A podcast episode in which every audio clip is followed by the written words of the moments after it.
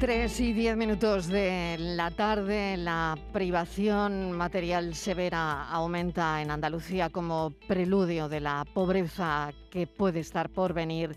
Y todo esto es el impacto de la pandemia de la COVID, que ha sido mayor en los estratos de población que ya se encontraban en situación de mayor vulnerabilidad. Así que vamos a hablar de, de ello porque hoy hemos conocido ese informe. Mesa de redacción, Estíbaliz Martínez, bienvenida. Sé que hay conmoción en la redacción, en los compañeros de todo el equipo de la tarde y de Canal Sur y del programa de Cremades y de la mañana, donde se le ha hecho un homenaje por nuestro compañero Hugo de Veró. Sí, Marilo, eh, estamos todos muy apenados, conmoción, hay muchísima tristeza hoy en esta en esta radio que siempre, pues bueno, entre los nervios, el trabajo, el estrés, pero siempre hay una sonrisa. Una sonrisa que nunca faltaba cuando él estaba aquí, porque era un hombre que, un compañero, Mariló, que a todos nos ha sacado una sonrisa, siempre era muy optimista, siempre era muy positivo. Cuando llegabas y te veía de caída, él siempre te sacaba esa sonrisa. Un hombre que amaba, un compañero, Mariló, que, que amaba, amaba la radio, pasaba muchas horas aquí y, aquí, como se suele decir, se fue con haciendo lo que más le gustaba, ¿no? Se, fue en, su mesa de redacción. Y yo creo que lo mejor que le podemos mm, dar ahora, no sé si siempre le hemos dado mucho cariño, porque era una persona muy querida para, para todos y eh, yo creo que, hoy lo comentaba con algún compañero, creo que yo jamás he oído nunca hablar pues no sé, pues mira, yo, a veces, yo que sé, un comentario eh, pues que no te ha gustado, jamás, ¿no? Todo eran siempre relaciones cariñosas con él. Y como te decía, una persona, eh, Hugo, un compañero que amaba muchísimo este medio, que siempre estaba disponible a cualquier hora para, para estar aquí, donde decía que disfrutaba muchísimo, que era, que era su vida y yo creo que qué mejor que regalarle, pues no sé, nuestro programa de hoy y cada programa que hagamos cada tarde y cada minuto de esta programación, porque seguro que estará él en muchas horas de las que hagamos por delante, Marilo de Radio. Pues todo nuestro cariño para sus familiares, eh, desde luego todo nuestro cariño para los compañeros que ayer vivieron ese momento difícil y duro. Así que, bueno, toca toca seguir porque la radio siempre sigue. Y nos vamos a detener en la red, como les decía al principio, andaluza, de la lucha contra la pobreza que ha presentado su informe. Lo ha hecho esta mañana en la RTVA, en nuestra sede en Sevilla, y vamos a hablar con su presidente, Juan Luis del Can. Bienvenido, señor del Can, gracias por atender nuestra llamada. Buenas tardes, muchas gracias, Mariló. Bueno, ¿qué destacarían de lo que la red andaluza ha presentado esta mañana y sobre todo, ¿cuáles son los principales problemas? Bueno, eh, nosotros esta mañana en el informe lo que hemos recogido es la tendencia que se venía trabajando en cuanto a las tasas de pobreza. Nosotros hacemos un informe AROPE eh, que se denomina, que lo que hace es comparar eh, este mismo informe en cuanto a medición en los diferentes países de la Unión Europea y después lo trasladamos a nuestro territorio estatal y también hacemos una comparativa entre las comunidades autónomas.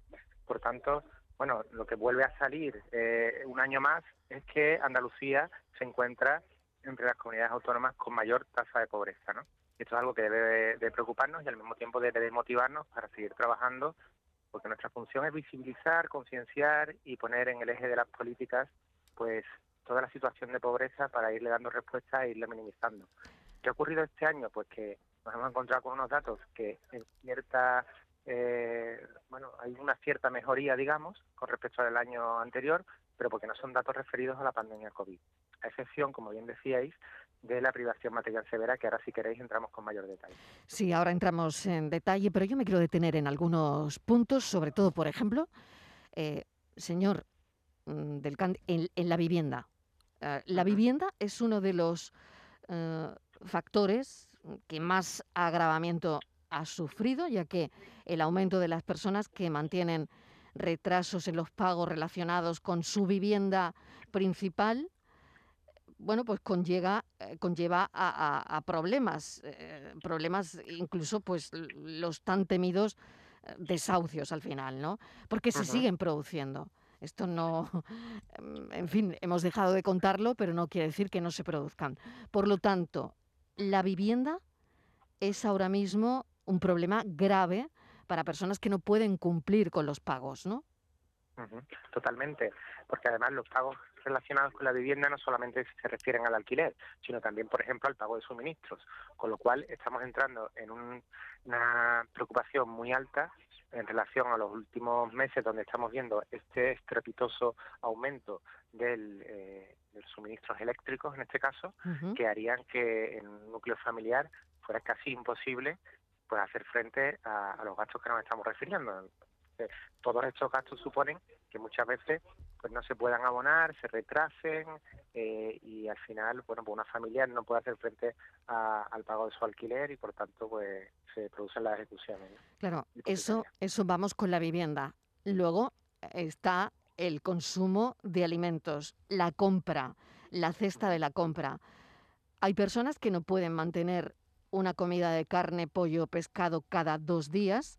Y esto, mire usted, tengo aquí el dato que me parece un dato mm, a comentar, que es un 41% de personas que están en esta situación no pueden mantener una comida de carne, pollo, pescado cada dos días.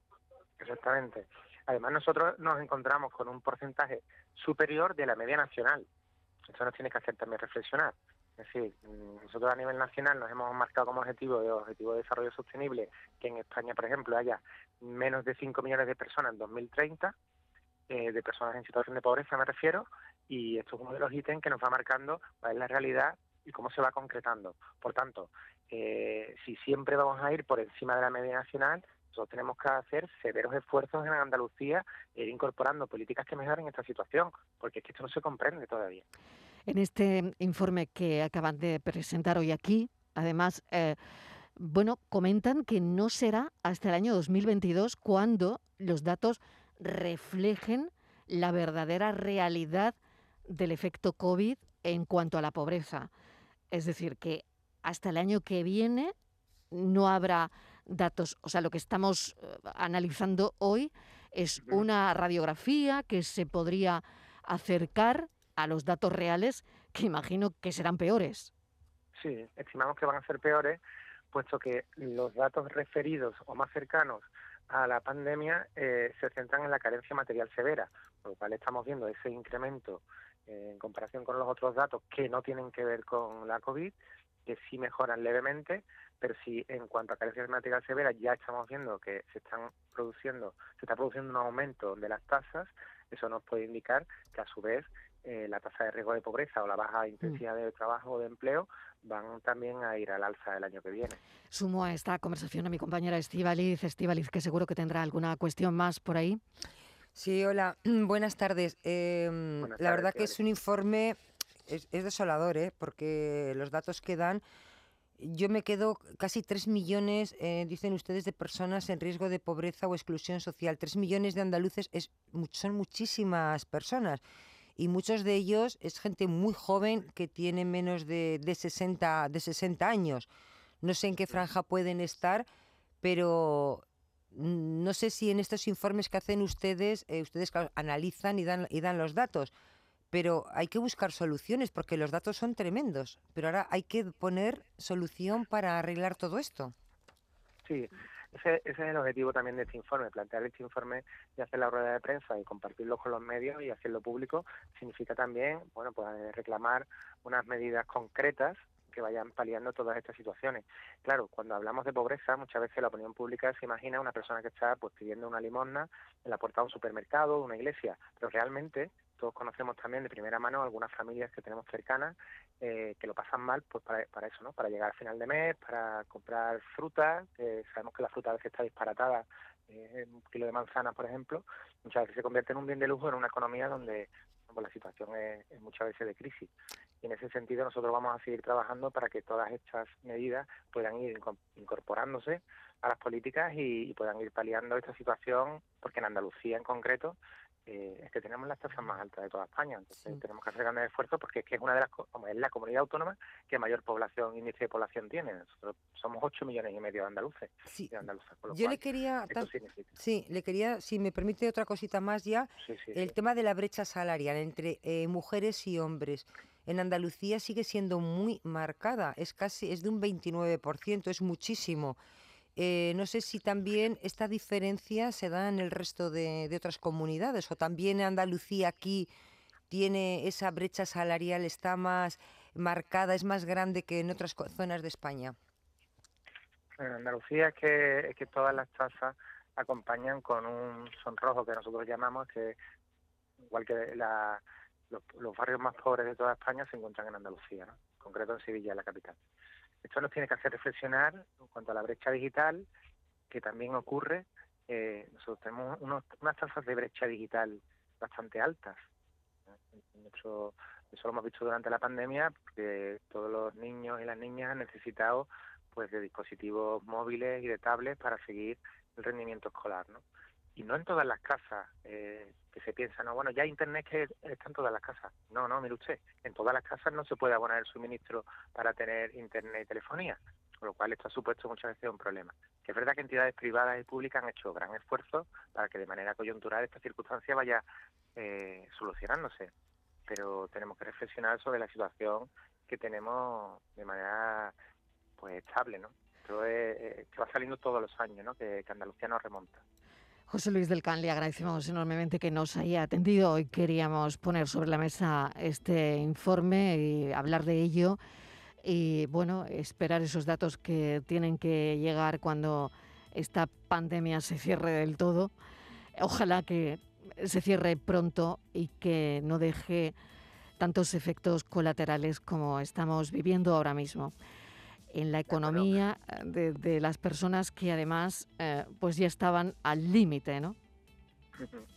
Sí, porque ya veníamos anunciando que desde la última crisis de 2008 las medidas estaban siendo insuficientes. Daros cuenta mm. que nosotros hemos estado viviendo unas políticas de recortes. Y lo que se nos mm. decía continuamente es que teníamos que apretarnos el cinturón para ir saliendo de esta situación. Y eso ha sido insuficiente. Por lo cual vamos a ver si el nuevo modelo de política va mejorando esta situación. Y si me permitís, antes de despedirme, me gustaría trasladar las condolencias por parte de la red a, vosotras y a, la familia de Hugo por la pérdida. Pues muchísimas gracias. Es un día triste para, para esta casa, un día triste para, para nosotros. Juan Luis del Can, muchísimas gracias. Un saludo. gracias, un abrazo. Adiós.